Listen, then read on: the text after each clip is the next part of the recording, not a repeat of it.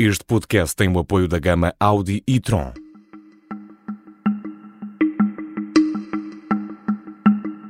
Esta é a história do dia da Rádio Observador. Lula na frente, mas com um desfecho incerto.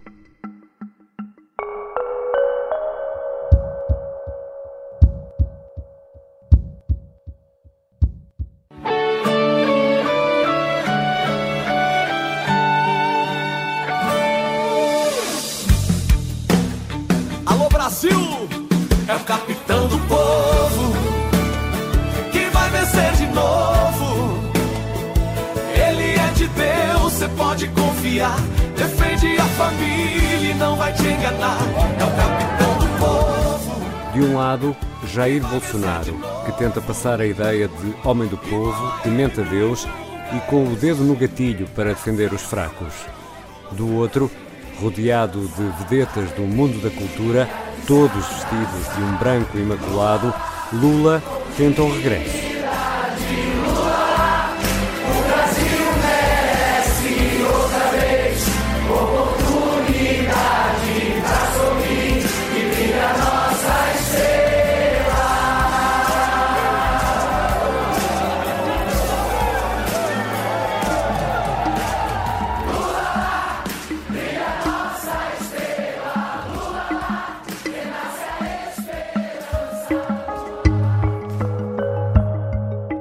Segunda volta, ou no segundo turno, como se diz no Brasil, os eleitores são chamados a escolher entre Jair Bolsonaro e Lula da Silva. Na primeira volta, as sondagens falharam as previsões em relação à votação no atual presidente. Agora, a margem é tão curta que ninguém arrisca prognósticos mais definitivos. Vou conversar com Carlos Diogo Santos, um dos dois enviados especiais do Observador ao Brasil, sobre as eleições deste domingo. Eu sou Ricardo Conceição e esta é a história do dia.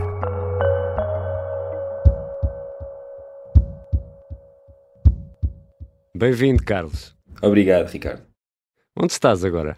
Olha, estou em São Paulo, eh, muito próximo da, da Avenida Paulista, onde ficam uh, os estúdios da Jovem Pan, que é uma televisão até agora pouco conhecida, mas que tem estado no centro da campanha por ser uh, vista pelos apoiantes de Jair Bolsonaro como uh, um canal isento. 9 e 7. Repita. 9 e 7. O mais jovem entre os canais de notícias está completando um ano. Um passo importante. Com a tradição de um grupo que tem 80 anos de história, nós inovamos e apresentamos um novo jeito de fazer telejornalismo. Na verdade, é um canal que é mais próximo da, da, da linha editorial que o presidente considera ser justa para a sua campanha e, portanto, tem sido palco de muitas manifestações pró-Bolsonaro. Carlos, estamos uh, nas derradeiras horas de campanha eleitoral e quando for madrugada de sábado em Lisboa, haverá um último debate entre Lula da Silva e Jair Bolsonaro. Num país onde a televisão, e já percebemos pelo que acabas de dizer em relação à Jovem Pan, a televisão ocupa um lugar central na sociedade, este debate pode ser decisivo? Pode ser decisivo, sim. Uh, ainda por cima é a TV Globo. É, vai ser a TV Globo a transmitir esse último debate desta sexta-feira e, e, portanto, há aqui uma, há toda uma, uma expectativa em relação àquilo que os dois candidatos guardaram como trunfo final. É a televisão mais vista, que acaba por entrar também aqui em campanha por motivos opostos ao da Jovem Pan, com fortes hum. ataques por parte do atual presidente e dos seus apoiantes que tentam fazer desta emissora como quase que uma força do mal contra a recandidatura do atual presidente. Você está me estimulando a ser ditador. Eu, candidato? Você. Porque o Centrão são mais ou menos 300 parlamentares. Se eu deixá-lo de lado, eu vou governar com quem? Não vou governar com o parlamento. Então você está me estimulando a ser um ditador. E como se preparam os candidatos? Como é que foi a preparação? Olha, desde uh, o primeiro turno que há uma preparação para aqueles que são os embates mais decisivos. E, e neste caso isso volta a acontecer. Uh, Lula da Silva já começou uh, a fazer uma preparação muito intensiva para este último frente a frente. isto porque houve algumas, alguns temas onde não se saiu tão bem, como por exemplo a corrupção, e o objetivo é exatamente não ceder. Por isso, meu caro, eu não tenho nenhum problema de explicar o petrolão, o petrolinho. Eu quero você explicar é a forma sigilosa que você colocou tantas coisas na sua vida. Tudo é motivo de sigilo. Tudo é motivo de sigilo. Você sabe que isso tem perna curta, porque vai acabar. Este é o teste final. E, portanto, eh, seja qual for o tema, eh, aquilo que a campanha de Lula da Silva quer é que não haja eh, erros. E esses treinos foram feitos com uma jornalista, Olga Curado, que é muito conhecida aqui no Brasil por preparar outros candidatos com técnicas que misturam uma arte marcial japonesa, psicologia, budismo e até meditação para teres essa ideia, é, é, de facto uma preparação muito complexa. E da parte de Jair Bolsonaro também, até porque as notícias têm dado conta de que uh, o, o, presidente, que às vezes é um pouco avesso uh, a treinar não é, os seus discursos, decidiu aceitar ensaiar não só a sua postura, como todos os gestos corporais para este de frente a frente, e isso vai ser interessante de perceber como é que eles se vão uh, comportar depois desses ensaios. Carlos, eh, tu e o João Porfírio têm estado durante este mês de outubro aí no Brasil, já correram grande parte eh, do país, como de resto podemos ler nas reportagens que têm publicado aqui no Observador. Dirias, Carlos, que o Brasil é um país eh, que está claramente dividido, dividido entre dois homens? Mais do que entre dois homens, diria que entre duas visões do mundo a dos que hum. pensam que um futuro uh, passa pela inclusão baseada no respeito pelo outro, seja qual for o outro, seja quais forem os problemas que o outro tem, um país com menos armas, e aqueles que acham que só haverá um progresso quando uh, a população tiver armas para poder responder a um crime que é organizado, que defendem que um combate à violência não passa só pelas forças policiais, porque essas não conseguem chegar a todo o lado, e, aliás, e, e também por um país eh, que tem de ser menos assistencialista. Mas essa divisão há muito que deixou de ser só uh, de cada um, da opção de cada um. Há movimentações para que grandes setores, religiões, tomem partido uh, e, digamos assim, de uma forma mais simples, que convençam os seus rebanhos. É comum uh, aqui, num ato eleitoral, seja de Bolsonaro, seja de Lula, ouvir-se os candidatos dizerem convençam os vossos amigos. Isto é comum hum. ouvir-se de um lado e do outro. Portanto, há muito que essa divisão deixou de ser algo que uh, está na esfera da liberdade de cada um. Mas no meio disso tudo são discutidos temas como a economia, a saúde, a segurança, ou o que eh, vai ditando as campanhas um, são essas questões, essas divisões e, e, questões como, por exemplo, a corrupção ou a forma como Jair Bolsonaro lidou com a Covid-19? De forma muito uh, genérica, claro que são abordados temas como a economia, como o assistencialismo, como é que uh, uh, um governo PT apoiava as famílias com o chamado programa Bolsa Família e como é que agora Jair Bolsonaro apoia com um programa que é o Auxílio Brasil, porque o nome foi mudado, e portanto há questões que são abordadas, mas é, é, de facto de forma muito tenue, porque hum. o, o foco aqui é há duas visões, como eu dizia, e é importante uh, fixar o eleitorado em, entre cada uma delas. E, portanto, o, os temas principais passam exatamente por grandes polémicas, por quem é que é mais ou menos corrupto, muitas vezes sem provas. Foi o papel do governo, que, em primeiro lugar, talvez do mundo, decretou estado de emergência, que foi ignorado por aqueles que queriam o carnaval a qualquer preço. Então, senhor Lula, não continue mentindo, pega mal até para a sua idade. Pelo seu passado, não vou dizer que seu passado é, é lamentável. Ah, mentira é você. Mentira é você. Porque os números estão ali na empresa todo dia. Você é o rei da fake news, é o rei da, da estupidez de mentir para a sociedade brasileira. E depois, e claro, também por muitas fake news, e aliás isso tem sido um problema muito grande para a Justiça Eleitoral, que tem tentado fechar o cerco mas que, eh, ao mesmo tempo que tenta fechar esse cerco, eh, tem ouvido críticas, por exemplo, do próprio Procurador-Geral da República, dizendo que há aqui questões que podem roçar a censura. Bom, o Supremo Tribunal Federal já deixou cair essa tese de que um aperto de, das medidas para que não haja fake news passe por censura, não, diz que é o normal num período eleitoral, e portanto há aqui muitas questões que são debatidas muito mais do que aquilo que o país precisava, que são os temas uh, e aquilo que são as políticas para o futuro do país. Já voltamos à conversa com o Carlos Diogo Santos. Vamos olhar para as sondagens e para o eventual desfecho destas eleições. Sim, a gama Audi e-tron é 100% elétrica, mas é mais do que isso. Leva-nos mais longe do que imaginamos. Encontra no silêncio o ritmo perfeito. Faz-nos olhar duas vezes se formos suficientemente rápidos. Por isso, sim, a gama Audi e-tron é 100% elétrica. E entre outras coisas fantásticas, apoia esta história do dia. Audi, o futuro é uma atitude. Estamos de regresso à conversa com um dos enviados especiais do Observador ao Brasil, o Carlos Diogo Santos. Carlos, as sondagens falharam nas previsões em relação a Jair Bolsonaro na primeira volta, no primeiro turno, como se diz aí no Brasil. E agora, o que é que indicam? As, as, sondagens dos últimos dias, aliás, as que foram divulgadas na última quarta-feira, apontam para que o, o ex-presidente Lula da Silva uh, siga na frente uh, com 53% das intenções de voto, contra 47 de Jair Bolsonaro. Isto em comparação com uh, as sondagens que foram feitas há uma semana, uh, mostra que há uma tendência de manutenção das intenções de voto, ou seja, não há grandes oscilações, mesmo apesar dos vários episódios e de desgaste uh, que houve de uma parte e de outra, mas sobretudo sobre Jair Bolsonaro, com um aliado que acabou por uh, trocar tiros com a polícia, isso parece não ter ainda influenciado estas sondagens. Agora, o certo é que no primeiro turno, ou na primeira volta, como se diz em Portugal, uh, houve um, um pequeno desfazamento, mas uh, de forma genérica não se alterou aquilo que era uh, a intenção de voto entre o primeiro e o segundo lugar, ou seja, Lula da Silva ia à frente e continuou a ser o, o candidato mais votado, e Jair Bolsonaro, que estava em segundo nas intenções de voto, uh, foi também o segundo mais votado.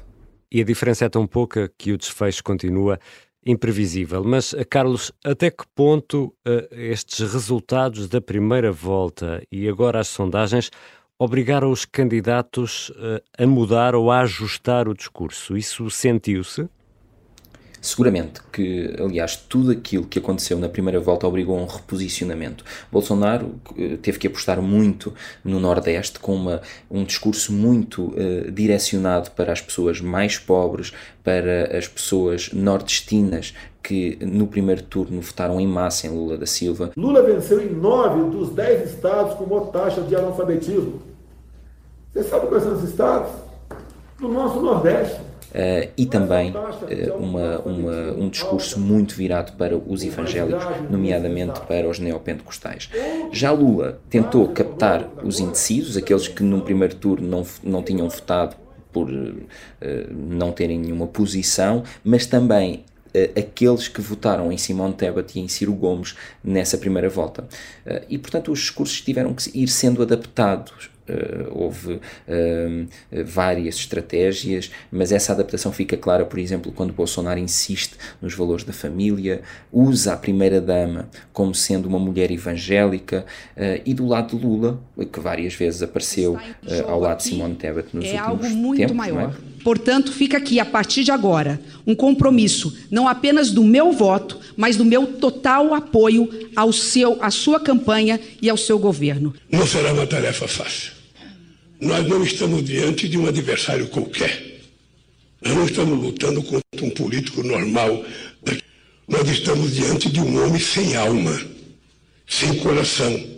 Sendo que uh, também gostava de dizer aqui que pode ser perigosa a estratégia de Lula, que tenha optado por dizer eu já ganhei, a faixa já é minha, e isso pode levar a uma desmobilização do seu eleitorado. E até vimos Lula a dizer que é cristão num país onde, uh, e como já explicaste, as igrejas evangélicas uh, ganham terreno a cada dia que passa e, e estão com Bolsonaro. É muito importante esta questão da religião nestas eleições brasileiras é muito importante. E é muito importante até mesmo pela proliferação das fake news, uh, que aliás Lula da Silva tem tido muita, muita dificuldade em combater uh, e, e, em mostrar que é um homem, que não é um homem anti-igrejas, não é um, um presidente que fechou igrejas de forma indiscriminada quando estava no poder uh, e por isso tem apostado também ele por, como dizias, uh, passar uma imagem de um homem cristão, um homem muito religioso, de família, agora com a sua mulher Janja, com quem se casou após ter ficado viúvo. Este também é um detalhe importante, porque, uhum. ao contrário do passado de Jair Bolsonaro, Lula é um homem que, que agora é casado, tem uma vida totalmente diferente, mas casou-se apenas porque ficou viúvo, não é? Portanto, também uh, se aposta muito nesta imagem de homem de família. E Carlos, estamos a falar do Brasil, por certo que não faltam polémicas e escândalos eh, na campanha, já falaste aí de uns tiros eh, para o ar. O que é que aconteceu mais durante este mês? Sim, este mês foi muito rico em polémicas e, e, e, desgaste de parte a parte. Eu diria que aquelas que foram mais fortes atingiram a campanha de Jair Bolsonaro. Uh, e, e, aliás, no debate desta sexta-feira, vamos ficar uh, uh, muito provavelmente a ver como é que Jair Bolsonaro se esquiva dessas polémicas. a primeira foi um, um, vídeo que, em que o, o atual presidente fala de meninas venezuelanas de 14 14, 15 anos uh, e diz que entre ele e elas pintou um clima. E vi que eram meio parecidas. Então pintou um clima, voltei, posso entrar na tua casa? Entrei. Tinha umas 15, 20 meninas, sábado de manhã, se arrumando, todas venezuelanas. Eu pergunto, meninas bonitinhas, 14, 15 anos, se arrumando no sábado, para quê? Ganhar vida. Dando uh, a entender que elas se iriam prostituir. Uh, e, e, isto foi marcou muito este mês, não é? Uh, com uh, o Jair Bolsonaro a tentar dizer que não disse pintar um clima com esse sentido, que aliás, andando aqui pelo Brasil, se percebe que é o único sentido em que normalmente se usa essa, essa expressão, mas Jair Bolsonaro e a própria Primeira-Dama vieram dizer que não, que há um estilo de linguagem do, do presidente e que ele usa esta expressão para várias situações que não têm que ver com uma situação de interesse, digamos assim. Uh, depois temos também a questão do, do, do aliado de, de, do atual presidente um, uh, ah, Jefferson, que estava em prisão domiciliária uh, por vários crimes que, que tinha, porque estava a ser investigado, desrespeita essas medidas de coação, chama nomes a uma juíza do Supremo, expressões muito grosseiras, comparando-a também também a, prostitutas, uh, e quando a Polícia eh, Federal chega lá à casa exatamente para o deter por desrespeito pelas medidas de coação, que aliás eram as mais gravosas, prisão domiciliária, um, foi os agentes foram recebidos a tiro um, de fuzil uh, e também com granadas. Uh, e portanto isto foi um caso que marcou muito os últimos dias, uh, com Jair Bolsonaro a tentar distanciar-se de Roberto Jefferson, diz que não tem nada a ver com aquela pessoa, que se trata de um bandido. Bom, chegou até a dizer que não tinha fotografias com Jefferson, o que eh, rapidamente se percebeu que não, não, não, era verdade e começaram a circular nos meios de comunicação social todos os momentos em que os aliados apareciam juntos em imagens. Eh, é de facto um ponto de viragem, um ponto marcante nesta, nesta campanha. Mas, eh, do outro lado, Carlos, a máquina do PT tem funcionado melhor a controlar os excessos, melhor do que a máquina de Bolsonaro? Bom, diria que aí é até seguro dizer que sim. Isto porque o próprio uh, presidente Jair Bolsonaro assume que é um homem que diz palavrão, uh, um homem de excesso. E isso, uh, nesta campanha, Bolsonaro tem mantido, tem apostado um estilo duro, chamado muitas vezes ex-presidenciário e ladrão a Lula da Silva. Mas também é verdade que nas últimas horas a Justiça Eleitoral teve que retirar uma campanha do PT que associava Jair Bolsonaro ao crime e à milícia, ou seja, pode também ter sido uma forma de julgar o mesmo jogo. E depois de domingo, Carlos, depois das eleições, o Brasil vai pacificar? Ricardo, diria que o Brasil vai ter de aprender a ser pacífico, a ser unido, porque agora já não o é. E eu vou-te dar, uh, para terminar, o exemplo da bandeira nacional. A bandeira nacional foi totalmente politizada por Jair Bolsonaro e pelo seu partido. E hoje esta bandeira não representa 200 e tal milhões de pessoas, representa metade do país. Para teres uma ideia, em Belo Horizonte, nas última, nos últimos dias, uma rua foi decorada para apoiar a seleção nacional com as cores da bandeira e também com muitas bandeiras, e os organizadores sentiram-se na obrigação de inscrever numa faixa gigante branca a justificação para aquelas bandeiras estarem ali. E a justificação é uma: não é política, é Copa. E é assim que o país vai hoje. Obrigado, Carlos. Obrigado.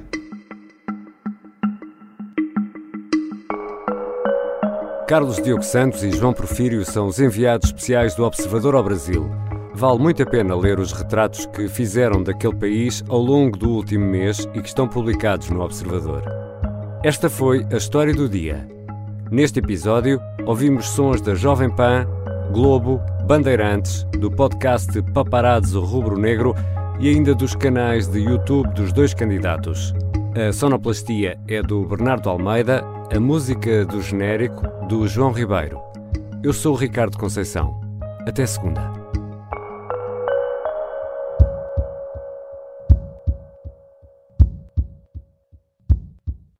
Este podcast tem o apoio da gama Audi e Tron.